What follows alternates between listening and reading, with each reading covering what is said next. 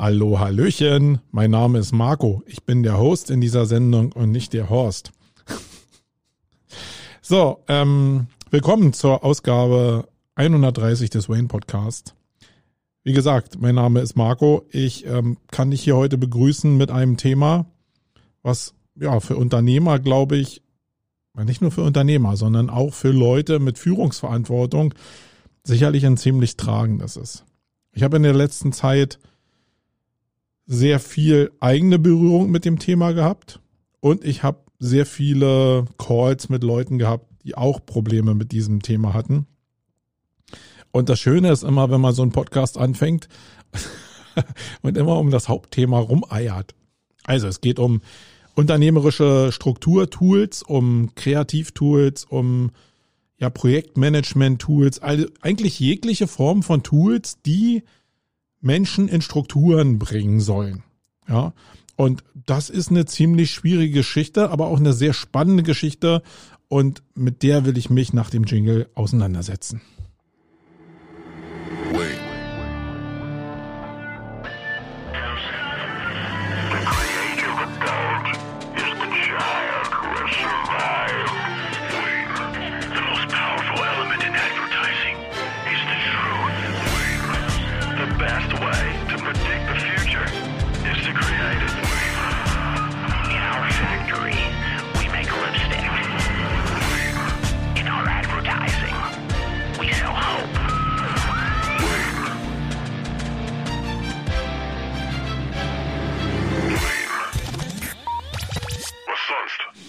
Ja, was sonst? Ähm, ich habe die ganze Zeit jetzt auch während des Jingles überlegt, wie nenne ich denn diese Sendung eigentlich, um es ein bisschen provokant zu machen.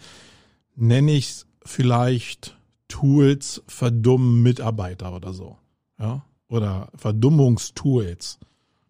Dann muss ich vielleicht noch mit Suchmaschinenoptimierung kombinieren, weil sehr viele Leute ja hier aus dem Online-Marketing oder aus der Suchmaschinenoptimierung zuhören. Und wenn ich das kombiniere mit Verdummung, also SEO und Verdummung, na, das wird auf jeden Fall ein Reißer.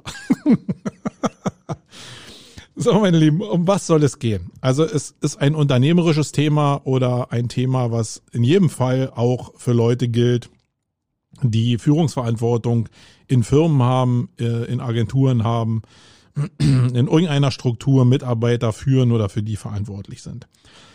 Und ich fange mal mit der Basis an. Wenn du da jetzt Freelancer bist da draußen ähm, und jetzt hier trotzdem zuhören solltest, weil, wo ich nicht weiß, warum du dann zuhörst, dann wirst du vielleicht irgendwann die Entscheidung treffen, okay, ich habe jetzt so eine gute Auftragslage, dass ich mir einfach Mitarbeiter suchen will. Jetzt findest du auch in einem Markt, der gar keine Mitarbeiter so richtig hat, einen, wo du denkst, hui, das könnte ja passen. Dann ist der da.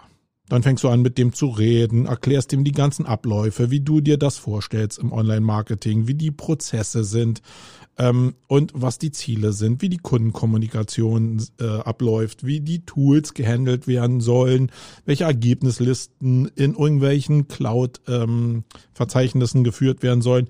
Alles das machen die Unternehmer und die Verantwortlichen alle gleich. Also auch vielleicht du, wenn du Freelancer bist und das jetzt eine Welt ist, die dich vielleicht auch erst erwartet. Dann hast du einen Mitarbeiter, da geht das noch sehr gut. Da ist das alles noch super familiär. Du, man sitzt sich vielleicht gegenüber, man kann miteinander reden, alles Frage-Antwort-Spiel. Daraus ergibt sich so ein Learning by Doing. Und weil es so kuschelig ist und weil es so super funktioniert, werden oder wird sehr oft vergessen, Prozesse aufzusetzen, die das eigentlich mal so in reproduzierbare Bahnen lenkt. Und das geht auch noch so, wenn der zweite Mitarbeiter kommt, den setzen wir dann immer noch, also auch vor Corona-Zeiten oder mit einer Plexiglasscheibe ähm, mit an den Schreibtisch. Und ja, dann kriegt der das ja auch so mit. Also ich habe mit dem ersten Mitarbeiter so kommuniziert, der kriegt dann Learning by Doing das auch so mit. Und wenn wir irgendwie eine Insel haben, wo vier Arbeitsplätze dran sind, dann kriegen alle das irgendwie mit. Jetzt kommt der große Break. Also ich gehe jetzt mal davon aus, dass du ein Büro hast, wo vielleicht vier Schreibtische reinpassen. Wenn nur zwei da reinpassen, dann hast du schon viel früher das Problem, weil nämlich, wenn du erweiterst, dann sitzen irgendwann die anderen Mitarbeiter in anderen Räumen oder sie sitzen räumlich zumindest so weit entfernt, dass sie in diesem einen Raum jetzt nicht mehr direkt die Gespräche zwischen den Mitarbeitern mitbekommen. Wie sollen denn also jetzt diese Prozesse da ähm, irgendwie an die Leute kommen? Und äh, spätestens da fragen sich dann Unternehmer, verdammte Axt, ich krieg gar nicht mehr so richtig mit, was die Leute da machen. Machen die das alles so richtig? Fragezeichen. Und nicht nur als Chef hast du das Problem, sondern auch wenn du vielleicht von deinem Chef Führungsverantwortung für neue Mitarbeiter oder für laufende Mitarbeiter übertragen bekommen hast. Und dann sitzt du da und denkst, hui, Hauptsache, das läuft alles so. Dann holst du die Leute irgendwann mal zur Schulung zusammen und erklärst denen, wie bestimmte Sachen zu, zu machen sind. Und dann merkst du, okay, Prozesse sind toll. Ähm, und in dem Regelablauf ist es so, dass du Prozesse schaffst. Und denn es aber nicht schaffst, diese Prozesse zu kontrollieren. Und dann stehst du da. Also ein Prozess, den du aufgesetzt hast, den du selbst nicht kontrollierst, ist, äh, den kannst du in eine Tonne treten. Den kannst du eigentlich grundsätzlich vergessen. Und woran liegt das? Naja, nicht weil man es nicht machen will, sondern weil die Arbeitslast in der Regel so hoch ist, dass man ja nicht dazu kommt. Dass man sich selbst den Prozess nicht gesetzt hat, diese Prozesse, die die Mitarbeiter machen sollen, eigentlich zu kontrollieren. Das ist äh, so ein Hamsterrad. Ich glaube, da hängen die meisten so drin. Ähm, und das ist auch die größte Bruchstelle für Leute, die Agenturen größer machen wollen oder die Firmen größer machen wollen, dass die diesen Prozess nicht richtig hinkriegen. Jetzt passiert ja, wenn das einfach so ein bisschen chaotisch wird, Folgendes. Die Sachen werden trotzdem irgendwie gemacht weil die Auftragslage ja da ist. Und dann kommt es irgendwann an einen kritischen Punkt. Nämlich, wenn der Kunde mal nachfragt, wenn Ergebnisse nicht richtig irgendwie äh, aufgezeichnet sind, wenn Rechnungen gestellt werden müssen, die irgendwie begründet werden müssen. Wenn es so um tiefere Sachen geht, wo einfach Assoziationsgabe und Mitdenken irgendwie gefordert ist. Da merkt man ziemlich schnell, okay, da sind jetzt auch Leute, die denken nicht so richtig mit. Und dann passiert ja was, irgendwas, was meistens nicht so geil ist. Sondern irgendwie schlägt ja nicht was auf, was einen erfreut, sondern was einen eher weniger erfreut, wo man sich über einzelne oder ganze Gruppen ärgert. Und jetzt hat dieser Ärger ja immer so, ja, hat was, so einen negativen Beigeschmack. Nämlich, erstens, man will diesen Ärger nicht. Und zweitens, man fokussiert sein Machen, sein Denken auf das bisschen vielleicht, was nicht so richtig funktioniert. Und äh, selbst wenn jetzt 95 Prozent super funktionieren, sind die 5 Prozent so mega präsent in einem Kopf, dass es sehr, sehr schwierig ist. Das heißt, ich glaube, man ist automatisch als, ähm, als äh, Personalverantwortlicher oder als Unternehmer in so einem Hamsterrad diese Sachen, die einen nicht so richtig gefallen, die einen Unbehagen irgendwie bringen, dass man die probiert durch Prozesse wegzubekommen. Ja, und dann setzt man sich hin und äh, fragt sich natürlich auch, ja, welche Fehler habe ich denn gemacht? Das ist ja meistens eine ganze Menge Fehler, weil ich habe es ja dann nicht kontrolliert. Und da ich mir das ja auch mit der Kontrolle leichter machen will, kommen das erste Mal diese Führungstools ins Spiel. Führungstools. Das kann eine Excel-Liste sein, das können aber Projektmanagement-Tools sein, das können äh, Power BI-Erweiterungen sein, das kann eine Zeiterfassung für die Mitarbeiter sein, um die Auslastung hinzubekommen. Und da fängt eigentlich so das große Problem schon an. Und ich kann es jetzt aus meiner eigenen Erfahrung sagen und ich kann es auch aus der Erfahrung von Leuten wiedergeben, die mir das ähnlich reflektiert haben dass da eigentlich schon der Fisch anfängt zu stinken. Vom Kopf her. Das heißt, ich glaube, dass die meisten, die da in dieser Verantwortung sind, einfach falsch an das Thema randenken, äh, rangehen. Sie wollen was kontrollieren, was im Kern nicht so gut zu kontrollieren ist. Ähm, und das probieren sie über Tools zu lösen. Jetzt habe ich mich letzte nee, vor zwei Wochen mit jemand unterhalten, der angefangen hat, keine fertige Lösung zu nehmen, sondern ja den ganzen Ochsenweg gegangen ist und probiert hat, eine Tool-Lösung ähm, zu zu bauen, also sehr viel Zeit investiert hat, um eine Tool-Lösung zu bauen.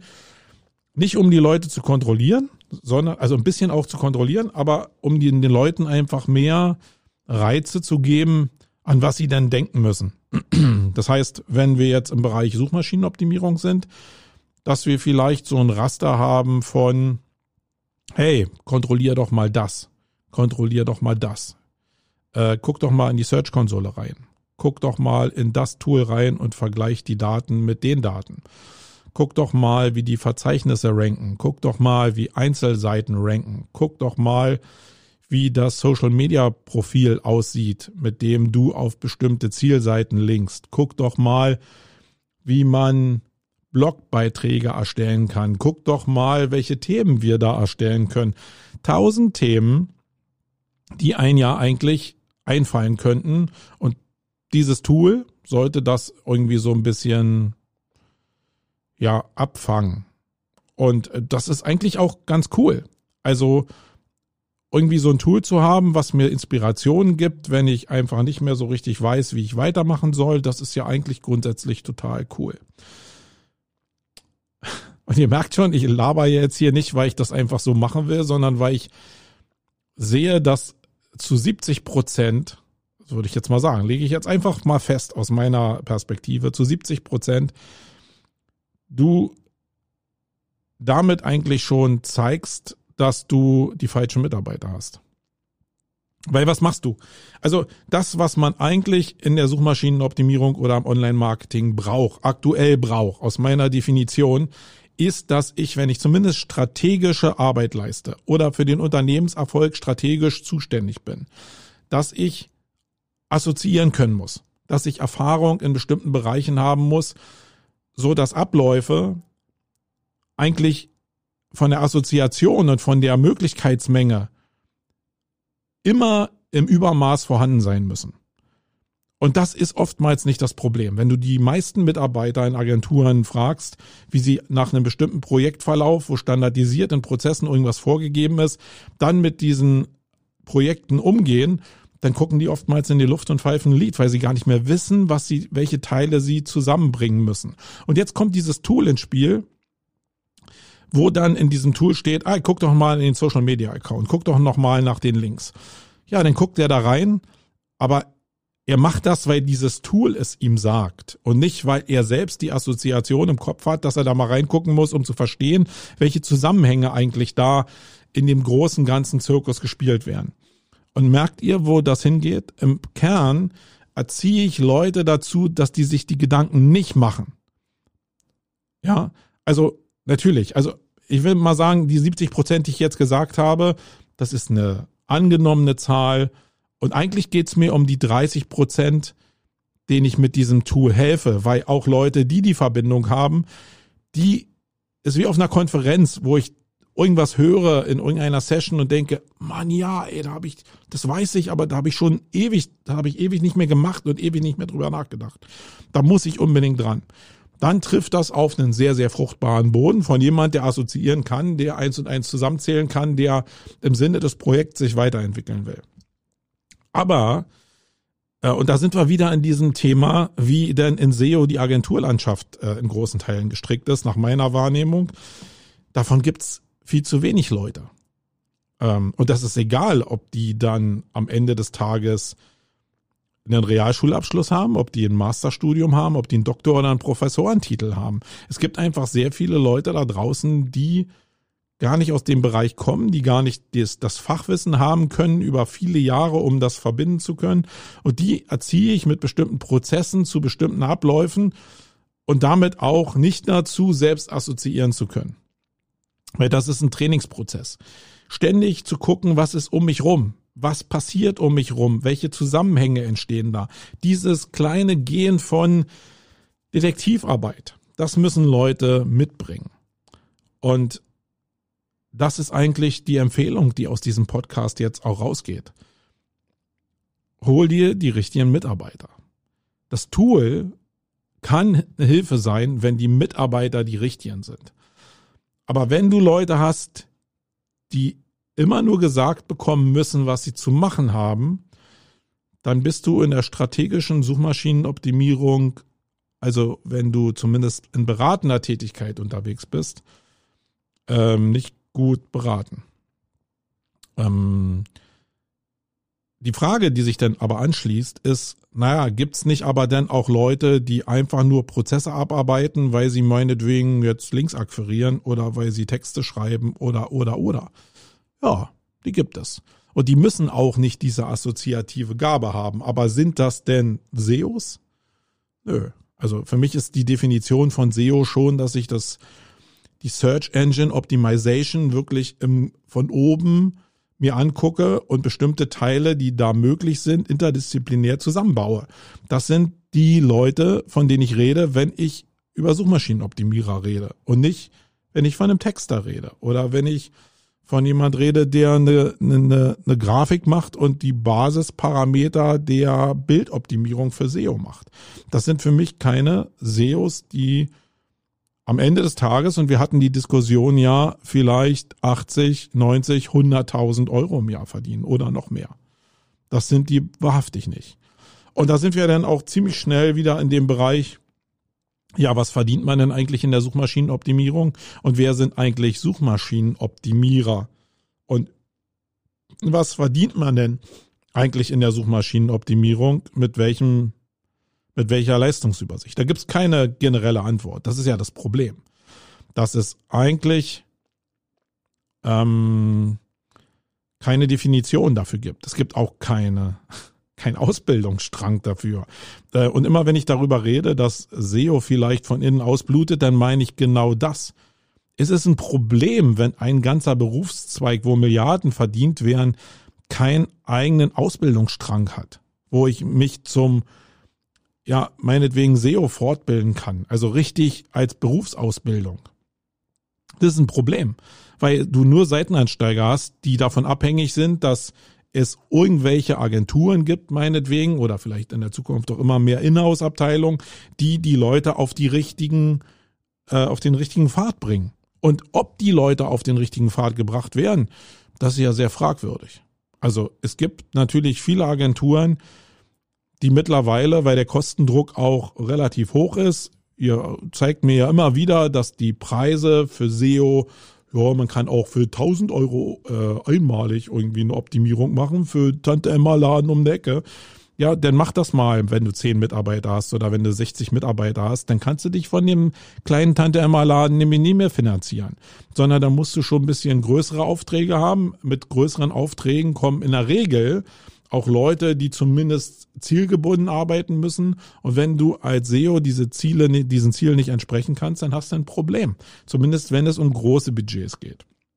Die Freelancer werden immer sagen, okay, wenn ich einen Tagessatz von 1000 Euro habe und ich habe jetzt eine Auslastung von 15 Tagen, 15.000 Euro, bam, so viel Geld habe ich noch nie verdient. Und wenn das noch ein bisschen Projektarbeit dazu kommt und ein bisschen Arbitrage, dann äh, habe ich gutes Geld. Ja, das ist auch cool. Aber hier spricht ja irgendwie ein Agenturmensch zu euch, der als Unternehmer eine Agentur zum Wachstum bringen will. Und da geht das nicht, wenn alle in einer Agentur 80 bis 120.000 Euro verdienen. Na, das könnt ihr mir mal vorrechnen, wo das im Endeffekt herkommen soll.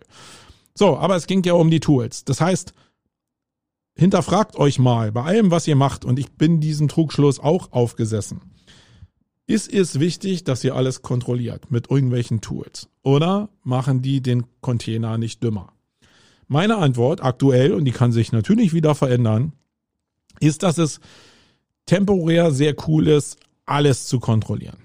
Also wenn im Agenturbereich jetzt meinetwegen, wenn es um Auslastungszeiten geht im Projektmanagement, wenn ihr wissen wollt, was die Leute oder was die Mitarbeiter denn wirklich machen, dann macht ein Projekt und ackert wirklich oder verdonnert die Leute dazu, ein Vierteljahr wirklich alles zu notieren, außer jetzt auf Toilette zu gehen, aber wirklich alles, was interne Adminarbeit und Projektarbeit ist, ist zu zu notieren, damit ihr einmal den Überblick bekommt, was eure Leute überhaupt machen. Und dann ist die große Kunst nicht im Kontrollwahn zu, äh, den Kontrollwahn zu verfallen, sondern dann aus den Ergebnissen, die ihr habt, auch wirklich euch zurückzuziehen, die richtigen Schlüsse zu lassen und dann die Zügel wieder loszulassen. Ja, aber die richtigen Parameter, die euch wichtig sind in der Arbeit, dann in eure Kontrollprozesse mit reinzunehmen. Und je nachdem, wie eure Agentur oder euer Business aufgestellt ist, müsst ihr natürlich Leute, die nicht assoziieren können, die ihr aber braucht, mit engermaschigen Prozess- und Controlling-Prozessen belegen, als Leute, die jetzt assoziativ und strategisch und kreativ unterwegs sind. Weil wenn ihr kreative Leute in Prozesse presst, dann scheide, äh, dann, dann ist auf jeden Fall die Kreativität leidet darunter. Und das ist ein Problem.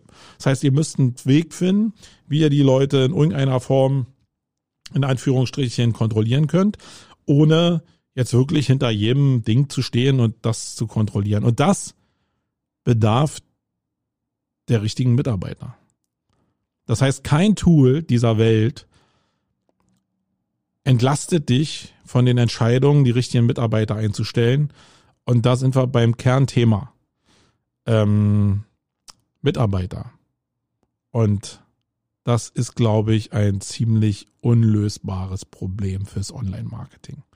Da bin ich immer wieder beim Thema. Aber das Basisthema ist Tools, verdummen die, probiert nicht Tools zu bauen, um eure Mitarbeiter zu kontrollieren. Und wenn ja, nur temporär, dafür musst du aber nicht irgendwas bauen. Dafür gibt's genug Tools. Und dann macht das einmal, erklärt den Leuten auch, warum ihr das macht und dann lasst gezielt wieder los für die Mitarbeiter, die in dem Bereich so funktionieren, wie ihr es haben wollt. Und ihr werdet in diesem meinetwegen Projekt von einem Vierteljahr auch merken, wer für welches Ufer da ist und wie rentabel jede Stelle ist. Ähm, gerade unter Corona war es bei mir zumindest so, dass äh, ich diese Prozesse auf jeden Fall sehr, sehr stark forciert hatte, weil ich natürlich ähm, kontrollieren musste. Ähm, klar, alles musste auf die Goldwaage gelegen werden, ge äh, gelegt werden, weil da einfach schwere Zeiten auf uns zukamen. Und dann ist eben auch ganz klar aufgefallen, was wie wo nicht funktioniert hat. Und das hat natürlich zu einem Sieb Effekt geführt. Und ja, am Ende des Tages muss ich sagen, bin ich sehr glücklich mit dem, äh, was das Resultat war. Aber es gibt natürlich auch die Welt von, okay, ich mache nur 500 Euro SEO-Verträge und da sitzen jetzt nur Leute, die nicht assoziieren können und auch nicht müssen, dann ist es auch okay. Dann musst du sie knallhart führen, wenn du das weißt, dass die Leute da jetzt so sind und dass die einfach nur, weiß ich, 25 bis 36.000 im Monat verdienen, äh, im Jahr verdienen, im Monat, im Jahr verdienen, dann ist das super alles. Also probiert nur nicht mit Tools ähm, das zu lösen, dass ihr mit Tools die Mitarbeiter dazu kriegen wollt, dass sie mitdenken. Das funktioniert nicht, nach meinem Dafürhalten. Ich bin sehr interessiert an euren Kommentaren dazu. Ihr merkt, ich überlege jetzt gerade mal so ein bisschen, ob ich noch irgendein Thema vergessen habe. Ich bin sehr interessiert an euren Kommentaren zu dem Thema. Ich hoffe, ihr habt das Thema so verstanden. Freelancer, die noch nie irgendwie äh, Führungsverantwortung hatten oder die äh, ja selbst ein Unternehmen geführt haben mit Mitarbeitern, die werden jetzt hier vielleicht ein bisschen lost gewesen sein in dem Thema. Aber vielleicht ist es auch ganz klar. Wenn ihr da noch Fragen zu habt, dann meldet euch einfach bei mir. Ähm, wie gesagt, ich habe auch nur für mich eine Lösung gefunden, ob die äh, in der Zukunft tragfähig ist oder ob die ähm, auch die richtige Lösung ist, keine Ahnung. Ich glaube, das macht ja genau die Chemie von Unternehmen aus. Und deswegen kann man auch sehr offen darüber reden, wie jetzt in diesem Podcast, weil es so unendlich schwer ist, diese Sachen nachzubauen und weil mit jedem Charakter, den du in ein Unternehmen holst, sich die Chemie der ganzen Konstruktion wieder verändern kann. Und das macht es sehr, sehr individuell und in keiner Form irgendwie äh, nachbaubar. Ähm, ja, das war's in dieser Ausgabe. Ähm, ich bin gespannt auf eure Reaktion. Ich bin raus. Euer Marco.